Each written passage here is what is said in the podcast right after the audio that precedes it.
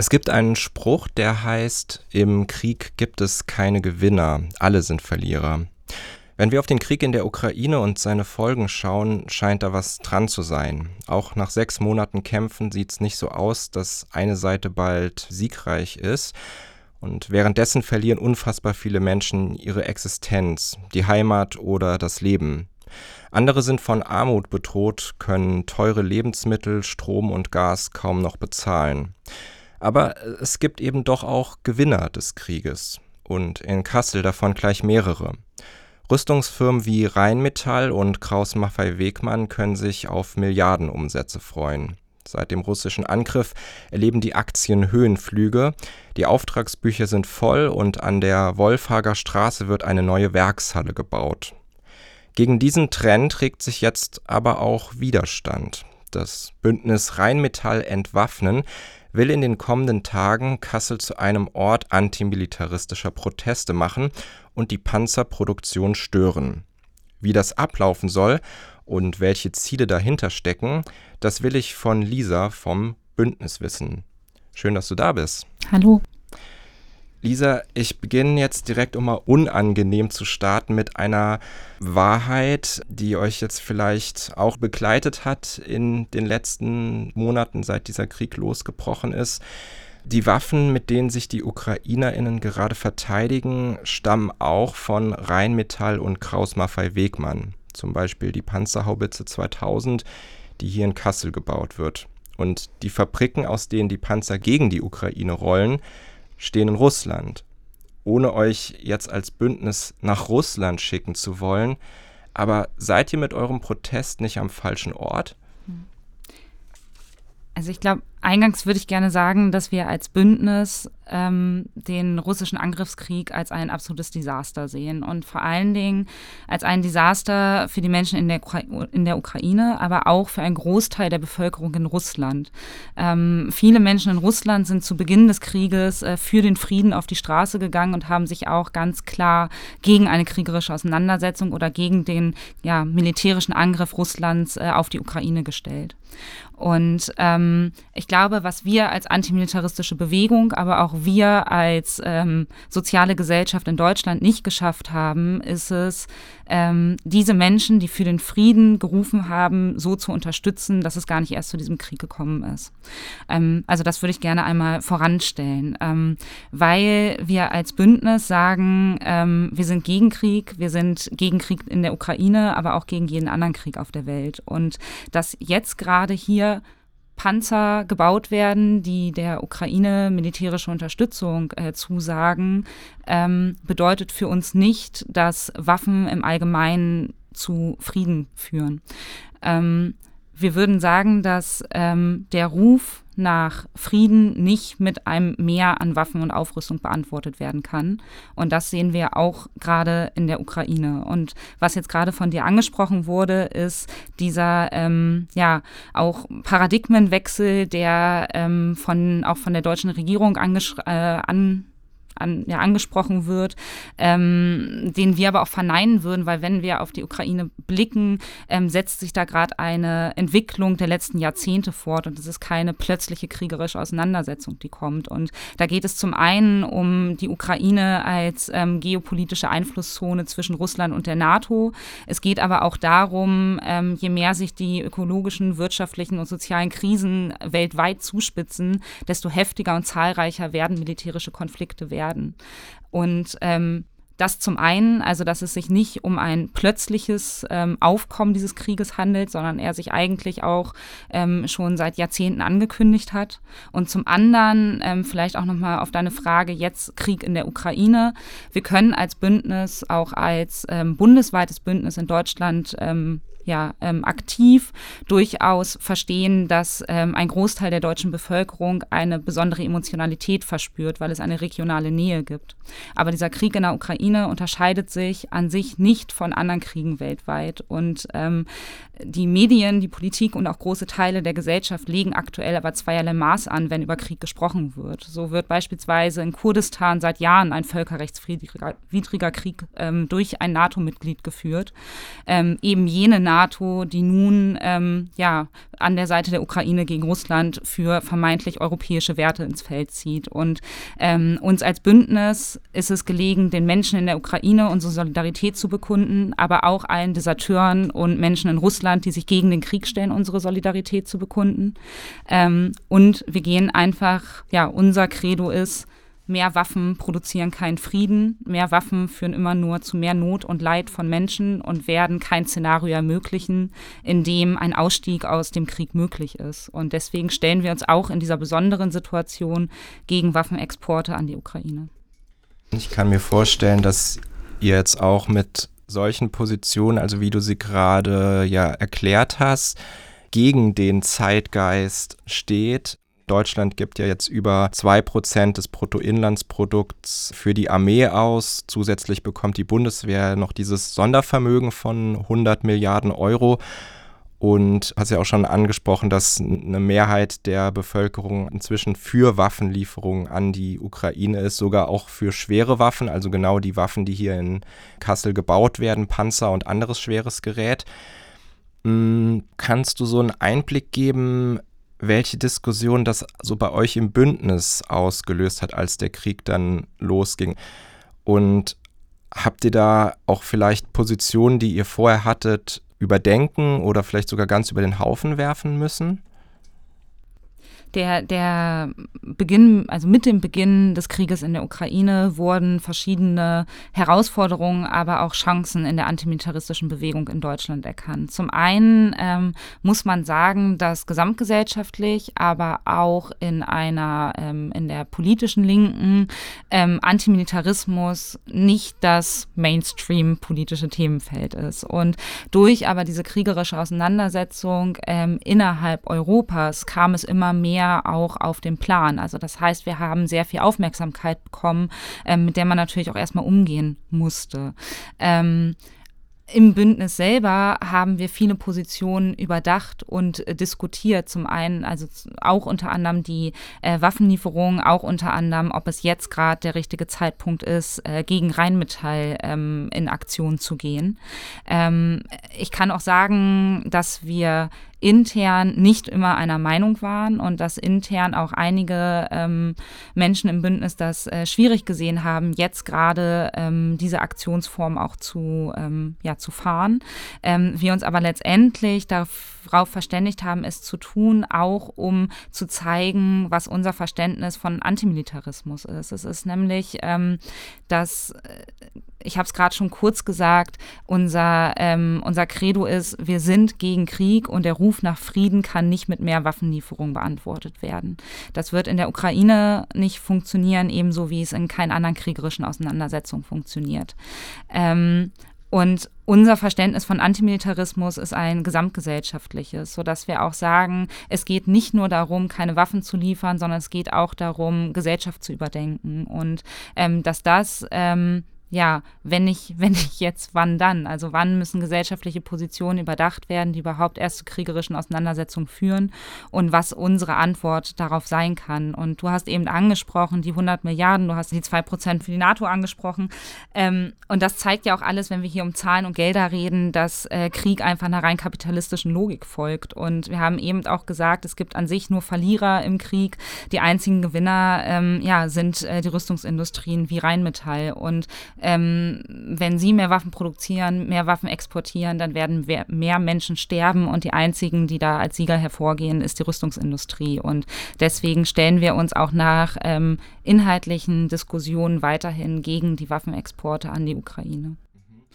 Wenn ihr jetzt mit Menschen außerhalb von eurem Bündnis redet oder vielleicht sogar auch mit Menschen, die überhaupt gar keine Berührungspunkte mit Antimilitarismus oder Friedensbewegung haben, wie reagieren die dann darauf, wenn sie von euch so dieses Statement hören, wir sind gegen Waffenlieferung an die Ukraine und habt ihr da irgendwelche Antworten, wenn sie fragen, warum? Also vielleicht um uns nochmal einzuordnen. Wir sagen, wir sind ein antimilitaristisches Bündnis und sehen als, verstehen als Militarismus mehr als nur die Produktion und Lieferung von Waffen, sondern es geht auch um ein, ja, was ich gerade schon kurz benannt habe, um ein gesellschaftliches Miteinander, um ein gesellschaftliches Wir und die, um ein solidarisches Miteinander, ähm, wie wir gemeinsam leben wollen. Ähm, Genau, und in unserer Vorstellung möchten wir Gesellschaft neu denken, in der keine Waffen nötig sind, weil wir Unterdrückungsmechanismen aufbrechen und Herrschaftsstrukturen äh, abschaffen und äh, Staaten und Regierende durch solidarisch globale Kollektive quasi ablösen. Das ist so unsere Utopie, für die wir kämpfen. Und ähm, das dann quasi auch in Erklärung zu setzen, ähm, dass sowas nicht mit Waffen erkämpft werden kann, aber so eine Idee kann mit Waffen verteidigt werden. Und als antimilitaristisches Bündnis sind wir kein pazifistisches Bündnis. Also wir sagen, dass ähm, zum Beispiel ist das Bündnis 2018 entstanden in enger Solidarität oder als solidarische Antwort auf den türkischen Angriffskrieg auf Afrin, auf die kurdischen Autonomiegebiete.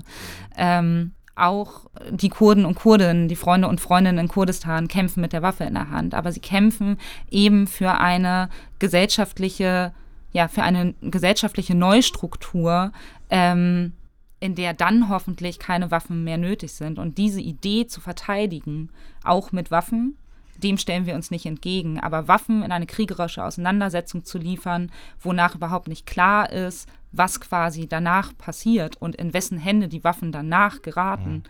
ähm, das stellen wir in Frage, beziehungsweise das würden wir mit einem großen Fragezeichen versehen. Mhm. Das ist auch nochmal eine wichtige Unterscheidung, die du da gerade machst, so diese Begriffe pazifistisch und antimilitaristisch. Du sagst, ihr seht euch eher im antimilitaristischen Lager. Das bringt mich auch nochmal zu so einem Punkt, vielleicht so diese allgemeine Situation der Friedensbewegung, gerade in Deutschland, jetzt auch seit dem Krieg. Seht ihr euch eigentlich selber als Teil dieser Friedensbewegung oder ohne es jetzt so in diese zu sehr spalterische Diskussion zu treiben, wo siehst du gerade Strategien oder Möglichkeiten, dass antimilitaristische Positionen stärker werden können in der Gesellschaft? Ich glaube, wir sehen uns als Teil der, ja, der antimilitaristischen Bewegung Deutschlands und dessen Teil ist auch die Friedensbewegung. Ich glaube, ich würde es so rum aufziehen. Und es gibt halt durchaus ähm, Unterschiede zwischen uns und den eher traditionell aus der kirchlich geprägten ähm, Friedensbewegung. Aber wir stehen auch in vielerlei Hinsicht ähm, stehen wir nicht, aber beziehen uns solidarisch aufeinander. Also beispielsweise in unserer Bündnisvergangenheit mit den, äh, mit den Camps, die wir in Unterlüß ähm, haben stattfinden lassen. Ähm, da war auch immer ein Teil der äh, Kirchengemeinde in Unterlüß, äh, hat uns besucht oder war Teil davon. Ähm, bei der Bündnisgründung 2018 waren es, ja, wurde das Bündnis gegründet aus ähm, Einzelpersonen, aus GewerkschaftsvertreterInnen, aber auch aus Menschen der, der Friedens- und Antimilitarismusbewegung. Also wir würden uns nicht davon ähm, ja, davon irgendwie spalten lassen wollen. Und das ist, glaube ich, auch das Schöne, wenn wir von dem Begriff Bewegung sprechen. Es ist ja nicht eine große Organisierung oder ein großer äh, homogener Mechanismus, sondern es darf auch verschiedene ähm, ja, Perspektiven, verschiedene Foki geben innerhalb einer Bewegung. Gibt es diese Bewegung aus deiner Sicht gerade überhaupt in Deutschland? Also sowas so was vielleicht auch vergleichbar wäre, jetzt nicht von dem Ausmaß, aber auch es gibt, man spricht ja auch von einer Klimagerechtigkeitsbewegung oder mhm. einer antirassistischen Bewegung. Also im Bereich Frieden gibt es das gerade aus deiner Sicht?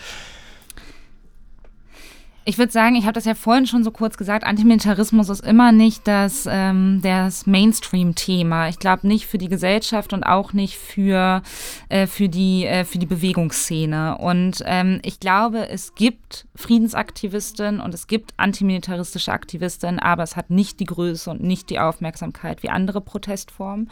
Und damit möchte ich nicht sagen, dass die anderen Protestformen diese Aufmerksamkeit nicht verdienen. Ich aber trotzdem auch in Frage stellen würde, wann, wenn nicht jetzt, sollten wir uns mit antimilitaristischen Positionen auseinandersetzen? Wenn wir jetzt mal so von dieser Bewegungsfrage und auch von der großen Weltpolitik mal langsam so runterzoomen auf Kassel, da sehen wir eine Stadt, in der die Rüstungsindustrie stark verwurzelt ist. Nicht nur Rheinmetall, sondern auch zum Beispiel KMW, Mercedes-Benz stellt auch Teile für militärische Fahrzeuge und Geräte her. Wir haben PSM oder Airbus in der Nähe von der Wilhelmshöhe. Und es gibt noch weitere, die ich jetzt aufzählen könnte. Ja, ab Dienstag, dem 30.08. bis Sonntag, dem 4.09. wollt ihr in Kassel Aktionen machen. In der Goethe-Anlage ähm, nahe dem Bahnhof Wilhelmshöhe soll außerdem ein Camp entstehen. So zum Schlafen für AktivistInnen, aber da soll es auch ganz viele Workshops und Diskussionen geben. Das klingt sehr ambitioniert und ähm, ich verstehe aber noch nicht so ganz, worauf ihr jetzt den Schwerpunkt legt. Also geht es euch darum, in Kassel zivilen Ungehorsam zu machen, also auch die Rüstungsproduktion wirklich zu stören? Oder ist das auch mit diesem Camp eher so ein Bildungs-, Austausch- und Vernetzungsding? Ja, es ist beides. Also ähm, äh, als Bündnis Rheinmetall entwaffnen sind wir 2018 bereits angetreten, also seitdem wir das erste Mal ein Friedens- oder ein antimilitaristisches Camp in Unterlüß ähm, haben stattfinden lassen, ähm, immer mit einem solange es Corona zugelassen hat, immer mit einem gewissen Dreiklang. Und dieser Dreiklang bestand aus ähm, Aktion, Demonstration und Camp oder um es anders zu sagen, aus ähm, Bildung, Begegnung und Bewegung. Und ähm, das gehört für uns auch unweigerlich zusammen. Also es ist ähm, für uns enorm wichtig, einen Raum zu schaffen, in dem wir eben diese herrschaftsfreie Utopie einer Gesellschaft erproben können in einem gemeinsamen Miteinander. Und deswegen entscheiden wir uns auch für ein Camp, was von Dienstag bis, ähm, also was von Dienstag bis Samstag geht und nicht nur für die Tage der Demonstration und Aktion, sondern wir möchten gern einen Raum schaffen, der zumindest für, ein, für eine kurze Momentaufnahme ein stetiges Miteinander und einen Austausch ermöglicht. Ähm, wir glauben, dass in einer ja, ähm, solidarisch globalen Gesellschaft es extrem wichtig ist, voneinander zu lernen, weswegen auch für unser Bündnis der internationale Aspekt extrem wichtig ist. Wir freuen uns in diesem Jahr auch wieder internationale Genossen und Genossinnen begrüßen zu dürfen. Zum Beispiel waren 2018 in Unterlüß ähm, äh, antimilitaristische Aktivisten aus Sardinien dabei, die dort ähm, auch gegen Rheinmetall ähm, Aktionen machen und die kommen dieses Jahr ins Camp zu uns ähm, und werden eine Veranstaltung machen ähm, über, genau, also unter dem Titel ähm, Resistance Against Rheinmetall in Italia. Ähm, am Freitag, den 2.9. um 16.40 Uhr ähm, findet diese Veranstaltung statt. Wir haben internationale Gäste aus dem Baskenland, die etwas zu antimilitaristischen Protesten im, im Baskenland erzählen werden, am Mittwoch um 10 Das heißt, das sind alles ähm, Sachen, wo wir voneinander lernen, wo wir aber auch internationalen Menschen begegnen ähm, und so auch ein Teil einer ja, globalen Bewegung ein bisschen spüren können. Deswegen ist uns dieses Camp so wichtig, neben der Infrastruktur. Ähm, und wir glauben aber nicht, dass es reicht, uns quasi zu bilden und zu begegnen, sondern unseren Protest natürlich auch auf die Straße zu tragen. Und da ist es so, ja, auch ziviler Ungehorsam gehört zu unserer Protestform. In den letzten Jahren sind wir mit äh, Massen an Menschen vor die Werkstore äh, von Rheinmetall gezogen, vor die Werkstore von Heckler und Koch in Oberndorf, vor die Werkstore hier vor, ähm, bei Kraus Maffei Wegemann. Ähm, und auch eine Aktion des zivilen Ungehorsams, des massenhaften äh, Regelübertritts wird dieses Jahr in Kassel stattfinden. Und es ist uns aber auch wichtig, als Zeichen einer gesamtgesellschaftlichen Position, das Ganze nochmal abschließend mit einer Großdemonstration auf die Straße zu tragen, was wir am 3. September um 13 Uhr vor dem Hauptbahnhof machen werden und auch alle dazu einladen, uns dort zu begleiten. Und das ist dann auch wiederum ein Bündnis, was, also dass die Demo findet nicht von uns alleine statt oder wird nicht von uns alleine getragen, sondern wo auch wieder verschiedenste Akteure in der Friedens- und antimilitaristischen Bewegung auch Teil von sind.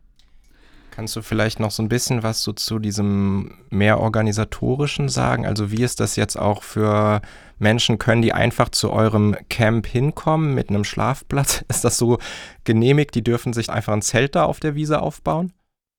Also es ist genehmigt, dass ähm, das Camp auf jeden Fall als äh, Infrastruktur mit Schlafplätzen und auch ähm, mit Essen und auch sämtlichen Aspekten des hygienischen Bedarfs ähm, ausgestattet wird.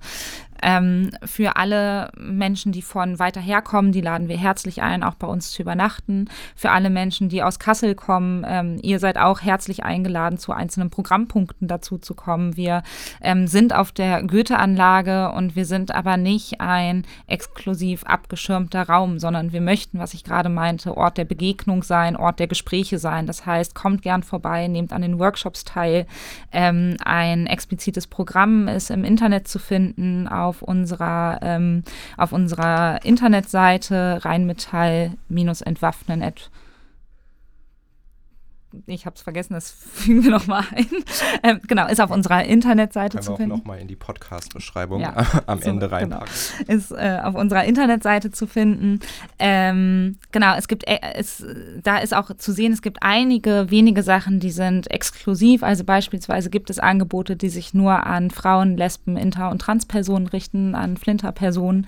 Ähm, genau, aber alles andere ist offen und herzlich willkommen vorbeizukommen. 2020 hattet ihr ja auch schon mal ähm, Aktionen in Kassel, ich glaube nur an einem Tag und damals ohne Camp. Aus meiner Wahrnehmung ist es damals friedlich verlaufen. Also es gab ein hohes Polizeiaufgebot, aber so wie ich es gehört habe, jetzt keine großen äh, Auseinandersetzungen, Rangeleien oder Verletzungen und so weiter. Denkst du, es wird dieses Jahr ähnlich laufen? Und weil jetzt vielleicht jetzt auch wegen nochmal der gesteigerten politischen Brisanz von dem ganzen Thema oder anders gefragt, wie verhindert ihr, dass es eskaliert? Ähm, wir planen keine Rangelei und Auseinandersetzung mit Polizei und Polizeibeamten und Beamten. Ähm, wir planen Aktionen ja, gegen die Rüstungsindustrie. Wir planen die Rüstungsindustrie an mindestens einem Tag in Kassel lahmzulegen und merklich, ähm, ja, merk also ihnen merklich zu zeigen, dass wir da sind. Ähm, von uns geht keine Eskalation gegenüber ähm, Polizeibeamten oder ähnlichem aus. Ähm, genau, und deswegen gehen wir davon aus, dass es ähnlich friedlich bleibt. Vielleicht müsste man da sonst noch mal die andere Eskalationspartei befragen. Ja, dann habe ich noch ein paar Fragen zu dem Camp, das du ja auch schon angesprochen hast, beziehungsweise zu dem sehr, sehr umfangreichen Programm, das da stattfinden wird. Also du hast auch verschiedene Themen schon angesprochen, die darin stattfinden. Also es geht um äh, was man gegen die Tierindustrie machen kann. Das EU-Grenzregime wird Thema sein, äh, die kurdische Frage, die Solidarität mit Rojava was ich mich da so ein bisschen gefragt habe, das sind alles, ohne diese Themen jetzt in irgendeiner Weise äh, als nicht wichtig im Momentan oder so zu betrachten, aber ich habe jetzt nicht so den Eindruck gehabt, dass die Ukraine oder der Krieg oder das, was so gerade in diesem Bereich Militarismus abgeht, dass das jetzt so der, der große Schwerpunkt ist. Teilst du den Eindruck und wenn ja, warum ist das so? Ähm, wir werden auf jeden Fall auch im Camp über die Ukraine, die Situation in der Ukraine diskutieren. Ähm, was ich vorhin aber auch schon meinte, ist, dass äh, wir unseren Blick auch gerne weiten wollen, auch über Europa hinaus und auch darüber ähm, über die Ukraine hinaus, um zu sagen, ähm, was es gerade für äh, militaristische Auseinandersetzungen äh, weltweit gibt und was das dann auch wiederum für Konsequenzen hat. Und ähm, dazu aus einer organisatorischen Perspektive muss man natürlich auch sagen, wir haben angefangen, dieses Camp zu planen. Da hat der, äh, Ukraine-Krieg noch nicht stattgefunden. Ähm, wir sind weiter in der Planung vorangeschritten. Dabei ist der Angriffskrieg Russ äh, von russischer Seite auf die Ukraine ähm, weiter eskaliert worden. Ähm, und heute, mit der Planung auf heute, wer hätte sich da sicher sein können, wie diese kriegerische Auseinandersetzung fortgeführt wird. Ähm, deswegen natürlich wird es Thema sein, aber ähm, dem Ganzen äh, einen ein großen Zuspruch auch im Programm, auch von Timeslots zuzusprechen, war auch einfach ungewiss, wie aktuell ist das Thema dann oder welche Eskalationsstufen kommen eventuell noch dazu.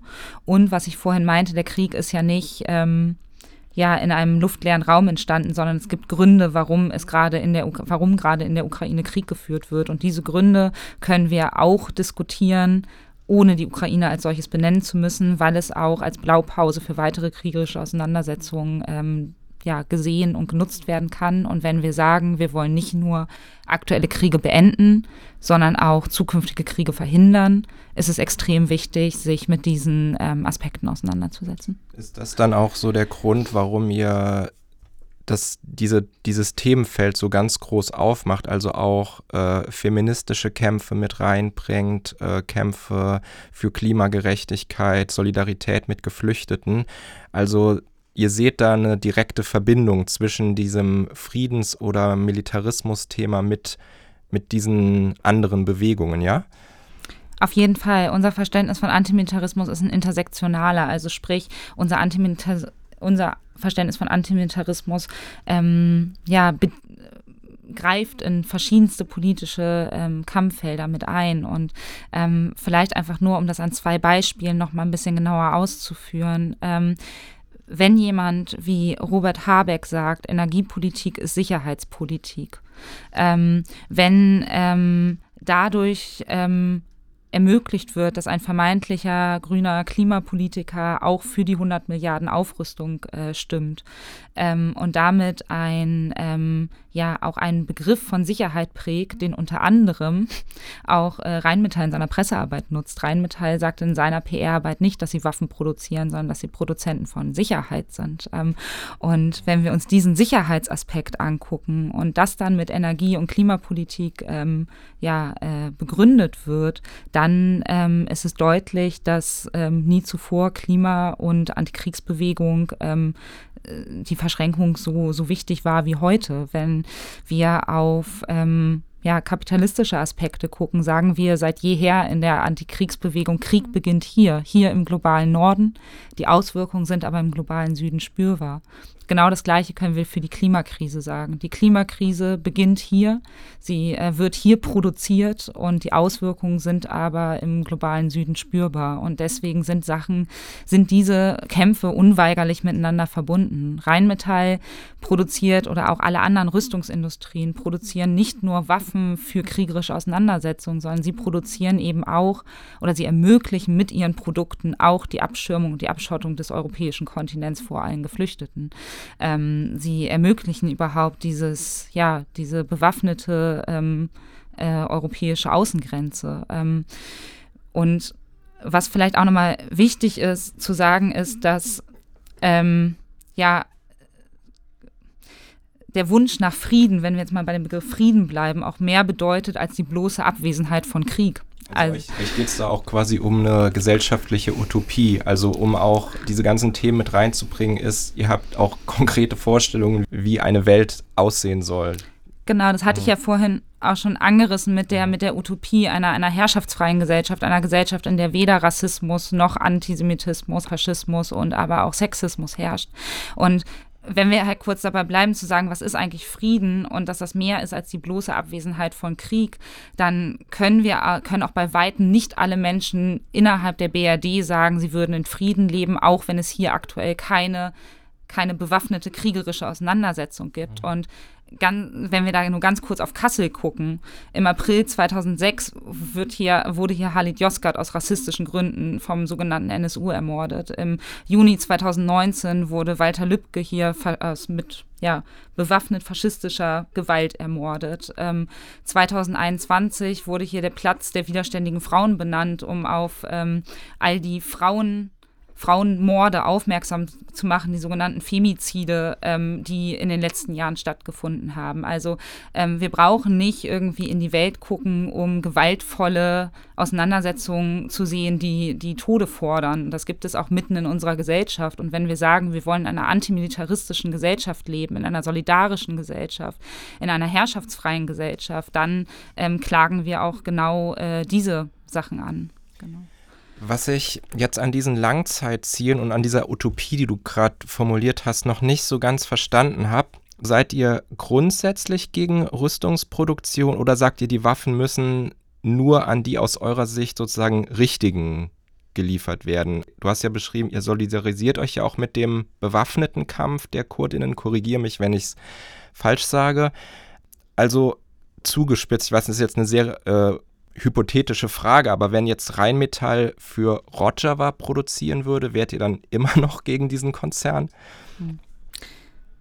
Ne, in der ja, weil auch in der kapitalistischen Logik Rheinmetall dann weiterhin ja auch durch Morde Geld verdient und Rheinmetall auch durch seine Firmengeschichte und wie sie sich oftmals entschieden haben, ja nicht dafür entscheiden würde, nur noch für ein, eine Kriegspartei Geld zu, also äh, Waffen zu produzieren. Das wäre aus einer kapitalistischen Logik überhaupt nicht nachvollziehbar. Ähm, äh, was ich vorhin damit sagen wollte, war, dass wir allgemein und allumfänglich sprechen gegen ein Mehr von Waffen in dieser Welt sind dass es aber durchaus unsere Solidarität ähm, zugesprochen bekommt, wenn ein, wenn die gleichgeteilte gesellschaftliche Utopie, für die wir auch kämpfen und auch wenn wir das ohne Waffen tun, wenn die mit Waffen verteidigt wird, mit vorhandenen Waffen, dann sprechen wir uns nicht dagegen aus. Okay. Was wäre denn für euch jetzt das ideale Ergebnis eurer Aktionstage? Habt ihr euch Ziele gesteckt, die ihr in Kassel so realistisch erreichen könnt? Ein Erfolg wäre es, wenn viele Menschen uns auf dem Camp besuchen, an den Diskussionen teilnehmen und wir vielleicht die antimilitaristische Bewegung ein Stück weit wachsen lassen können. Ähm, ein weiteres äh, Ziel ist es von uns, ähm, die Rüstungsproduktion in Kassel an mindestens einem Tag deutlich lahmzulegen ähm, und mit der Demonstration ein großes Zeichen auf die Straße zu, äh, auf die Straße zu tragen, welche vielleicht auch dadurch, dass ja, die Welt gerade nach Kassel blickt auf die Dokumenta, auch ähm, ja, ein gewisses Medienecho erfährt, um auch ein klares Zeichen gegen Militarismus und Aufrüstung ähm, in die Welt zu senden. Lisa, danke, dass du dir die Zeit genommen hast. Ich wünsche dir und wünsche euch eine hoffentlich friedliche Zeit in Kassel und ja, vielen Dank. Ja, danke auch.